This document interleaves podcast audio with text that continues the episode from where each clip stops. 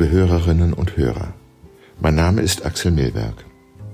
Zusammen mit der Süddeutschen Zeitung begrüße ich Sie ganz herzlich zu unserem täglichen Podcast Milbergs literarischer Balkon. Nach einer Reihe von Texten, die überschaubar waren und ungeduldig einer Pointe zustrebten, drängelt heute nun einer meiner Lieblingsautoren nach vorne, Wladimir Nabokov. Ich war sogar, nachdem ich Ada oder das Verlangen gelesen hatte, so vernarrt, dass ich an den Genfer See fuhr und mich vor dem Montreux Palace Hotel tummelte, in dem er viele Jahre mit Vera, seiner Frau, bis zu seinem Tode 1977 lebte. Große Kunst ist nie einfach, meinte er, und seine schon gar nicht. Sie ist komplex. Am meisten, so fügte er hinzu, am meisten genieße ich die Zeitlosigkeit, wenn ich unter seltenen Schmetterlingen und ihren Futterpflanzen stehe, ein kurzes Vakuum, das in alles strömt, was ich liebe. Nun, man hat sein Schreiben Rolls-Royce-Literatur genannt. Isaac Babel fand, er kann wahrlich schreiben, aber über was, das wüsste er nicht. Kann sein. Aber hat man wenige Sätze von ihm gelesen, möchte man ausrufen, ja, genau so ist es. Das habe ich nur noch nicht gewusst. Wer er war, aus welcher versunkenen Welt er kam, dass er Übersetzer, Schmetterlingsjäger und Tennislehrer war, das alles lässt sich leicht herausfinden und ist üppig dokumentiert. Also lassen wir ihn selbst zu Wort kommen.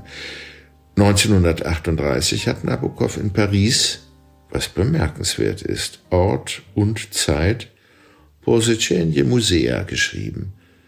Dieter Zimmer hat Nabokovs Erzählung Besuch im Museum ein Vierteljahrhundert später ins Deutsche übertragen und daraus lese ich, großer Dank dem Rowold Verlag überhaupt, Rowold, danke für den liebevollen Einsatz für diesen großen Dichter. Also, daraus, aus Besuch im Museum, lese ich nun den Anfang.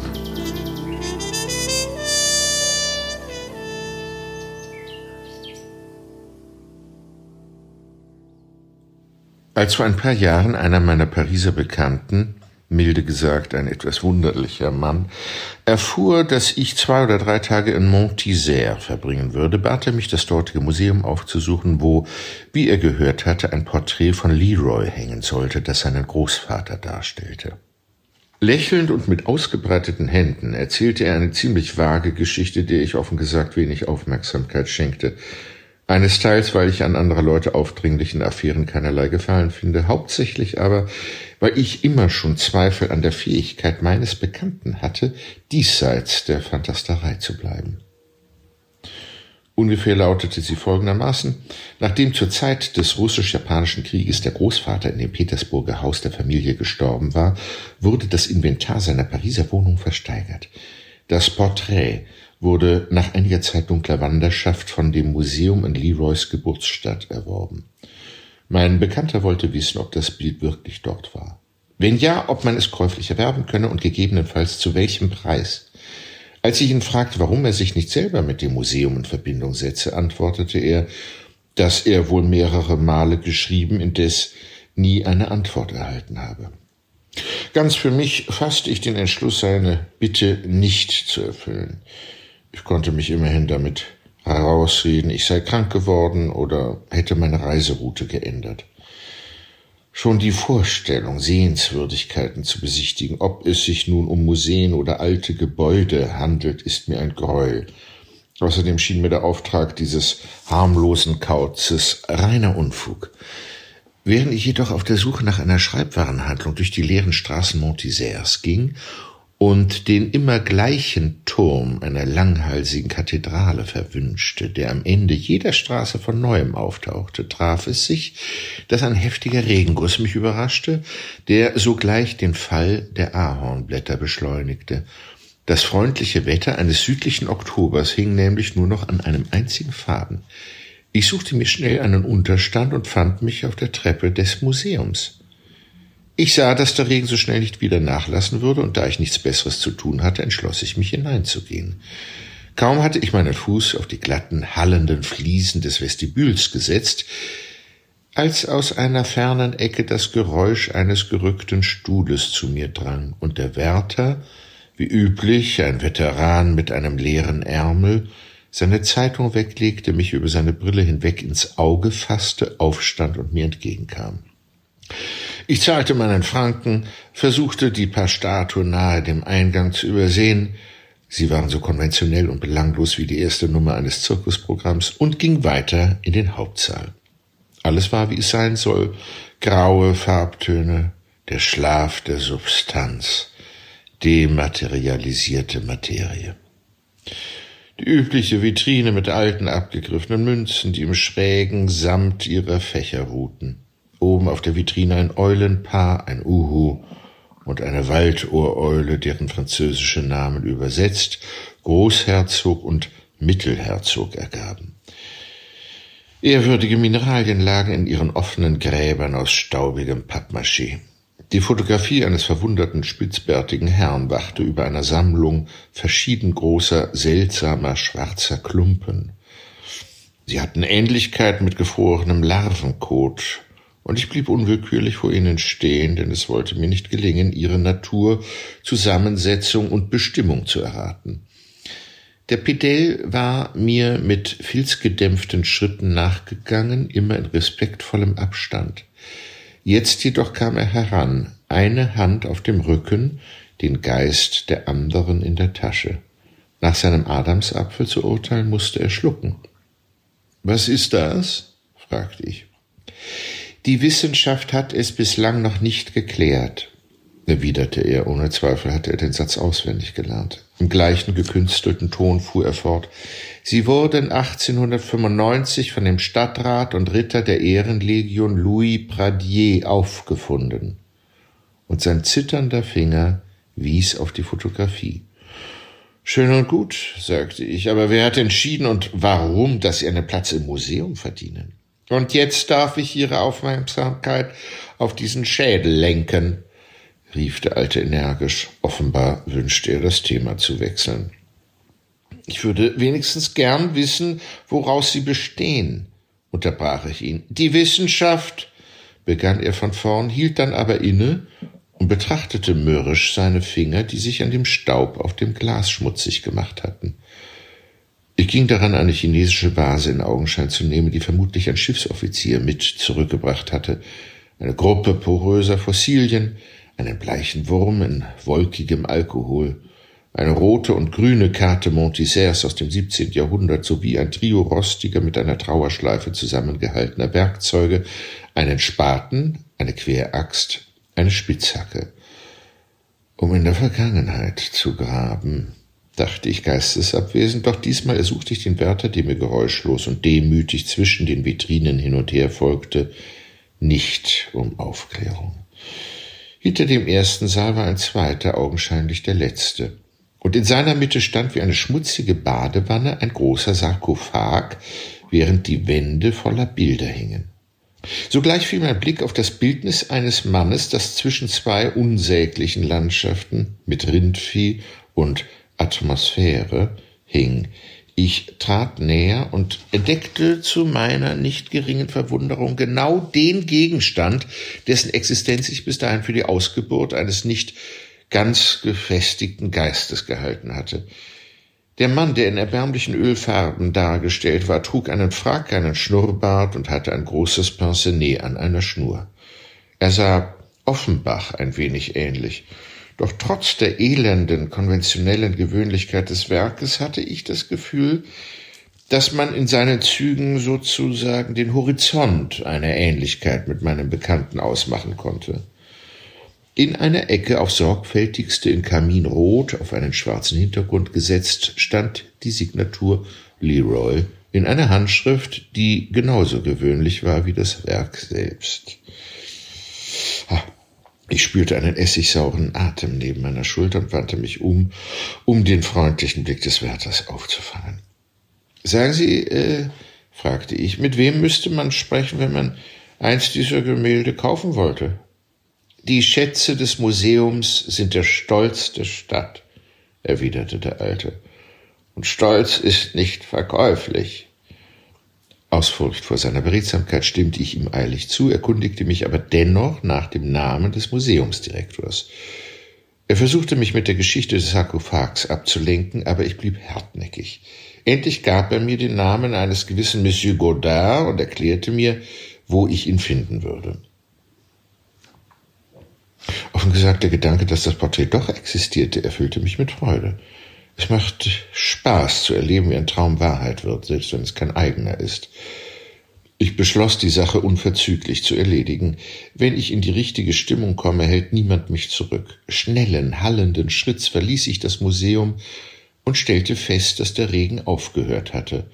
Bläue hatte sich über den Himmel gebreitet, eine Frau mit bespritzten Strümpfen fuhr auf einem silbrig glänzenden Fahrrad vorbei, und nur über den umliegenden Hügeln hing noch Gewölk. Wieder einmal begann die Kathedrale mit mir versteckt zu spielen, aber ich überlistete sie. Als ich die asphaltierte Hauptstraße überquerte, entging ich mit Not den ungestümen Reifen eines wütenden roten Busses, der voller singender Jungen war, und eine Minute später läutete ich am Gartentor Monsieur Godards. Er entpuppte sich als ein dünner Mann mittleren Alters mit Stehkragen und gestärktem Hemdeinsatz, einer Perle im Knoten seiner Krawatte und einem Gesicht, das einem russischen Wolfshund sehr ähnlich sah. Als wäre das noch nicht genug, leckte er sich die Lippen auf höchst hundemäßige Manier, während er eine Briefmark auf einen Umschlag klebte, als ich in sein kleines, jedoch reichlich möbliertes Zimmer trat. Auf dem Tisch stand ein Tintenfass aus Malachit und auf dem Kaminsims eine mir seltsam bekannt vorkommende chinesische Vase. Zwei Florette hingen gekreuzt über dem Spiegel, in dem sein schmaler grauer Hinterkopf zu sehen war. Hier und da lockerten fotografische Aufnahmen eines Kriegsschiffs die blaue Flora der Tapete auf angenehme Weise auf. Womit kann ich Ihnen dienen? fragte er und warf den Brief, den er soeben zugeklebt hatte, in den Papierkorb. Dies zwar schien mir ungewöhnlich, doch hielt ich es nicht für angebracht, mich einzumischen. In aller Kürze erklärte ich den Grund meines Kommens und nannte sogar die beträchtliche Summe, die mein Freund auszugeben bereit war, obwohl er mich gebeten hatte, sie nicht zu erwähnen, sondern stattdessen die Bedingungen des Museums abzuwarten. Das ist ja alles reizend, sagte Monsieur Godard. Die Sache ist nur die, dass Sie sich irren. In unserem Museum gibt es kein solches Bild. Was soll das heißen? Gibt es kein solches Bild? rief ich. Ich habe es doch eben gesehen. Bildnis eines russischen Adligen von Gustave Leroy. Wir haben allerdings einen Leroy, sagte Monsieur Godard, nachdem er ein schwarzes in Wachstuch gebundenes Notizbuch durchgeblättert hatte und sein schwarzer Fingernagel bei der fraglichen Eintragung stehen geblieben war. Es ist jedoch kein Porträt, sondern eine Landschaft, die Rückkehr der Herde. Ich wiederholte, dass ich das Bild vor fünf Minuten noch mit eigenen Augen gesehen hätte und dass nichts auf Erden mich veranlassen könnte, an seinem Vorhandensein zu zweifeln. Einverstanden, sagte Godard. Aber auch ich bin nicht verrückt. Fast 20 Jahre lang bin ich jetzt Kurator unseres Museums und kenne diesen Katalog so genau wie das Vaterunser. Hier steht Rückkehr der Herde und das heißt, die Herde kehrt zurück. Und wenn der Großvater ihres äh, Bekannten äh, nicht gerade als Schafhirt dargestellt ist, kann sich sein Porträt unmöglich in unserem Museum befinden. Er hat einen Frack an, rief ich. Ich schwöre, er trägt einen Frack. Und wie hat Ihnen unser Museum so im Allgemeinen gefallen? fragte Monsieur Godard misstrauisch. Haben Sie den Sarkophag zu würdigen gewusst? Hören Sie, sagte ich, und ich glaube, meine Stimme zitterte bereits. Tun Sie mir einen Gefallen. Wir gehen sofort hinüber und machen zwischen uns aus, dass Sie mir das Porträt verkaufen, wenn es da ist. Und wenn nicht? erkundigte sich Monsieur Godard. Dann zahle ich Ihnen den Betrag trotzdem. Na gut, sagte er hier, nehmen Sie diesen roten und blauen Stift und geben Sie es mir schriftlich, aber in Rot. In Rot, bitte. In meiner Erregung tat ich wie geheißen. Er warf einen kurzen Blick auf meine Unterschrift und beklagte die schwierige Aussprache russischer Eigennamen. Dann setzte er seine eigene Unterschrift dazu, faltete das Blatt hastig und steckte es in seine Westentasche. Gehen wir, sagte er und befreite eine Manschette. Auf dem Weg trat er in einen Laden und kaufte eine Tüte klebrig aussehender Bonbons, die er mir hartnäckig aufzunötigen versuchte. Als ich rundheraus ablehnte, versuchte er mir einige davon in die Hand zu schütten. Ich zog meine Hand fort. Mehrere Bonbons fielen auf den Gehsteig. Er blieb stehen, um sie aufzuheben und holte mich laufend wieder ein. Als wir uns dem Museum näherten, sahen wir, dass der rote Reisebus, leer jetzt, davor parkte. Aha, sagte Monsieur Godard erfreut. Offenbar haben wir heute viele Besucher. Er nahm seinen Hut ab, hielt ihn vor sich und schritt würdig die Treppe hinan. Etwas stimmte nicht im Museum.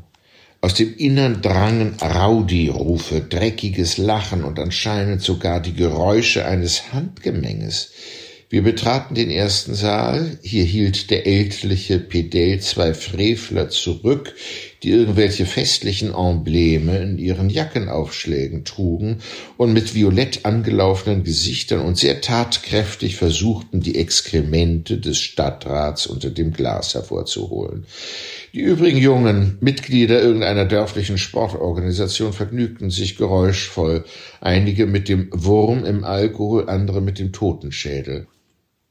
Ein Witzbold bewunderte verzückt die Rohre der Dampfheizung, als handelte es sich um einen Ausstellungsgegenstand. Ein anderer zielte mit Faust und Zeigefinger auf eine der Eulen.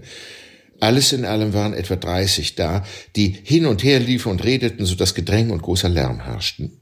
Monsieur Godard klatschte in die Hände und deutete auf ein Schild, auf dem zu lesen war, von den Museumsbesuchern wird erwartet, dass sie anständig gekleidet sind. Dann bahnte er sich den Weg in den zweiten Saal, und ich folgte ihm. Die ganze Gesellschaft schwärmte sofort hinterdrein. Ich lenkte Monsieur Godard zu dem Porträt. Er blieb davor wie erstarrt stehen. Die Brust geschwellt, trat dann einen Schritt zurück, als betrachte er es bewundernd, und sein femininer Schuhabsatz trat jemandem auf den Fuß. Ein hervorragendes Gemälde, rief er mit ungekünstelter Aufrichtigkeit. Na, da wollen wir nicht kleinlich sein. Sie hatten recht. Es muss sich um einen Fehler im Katalog handeln.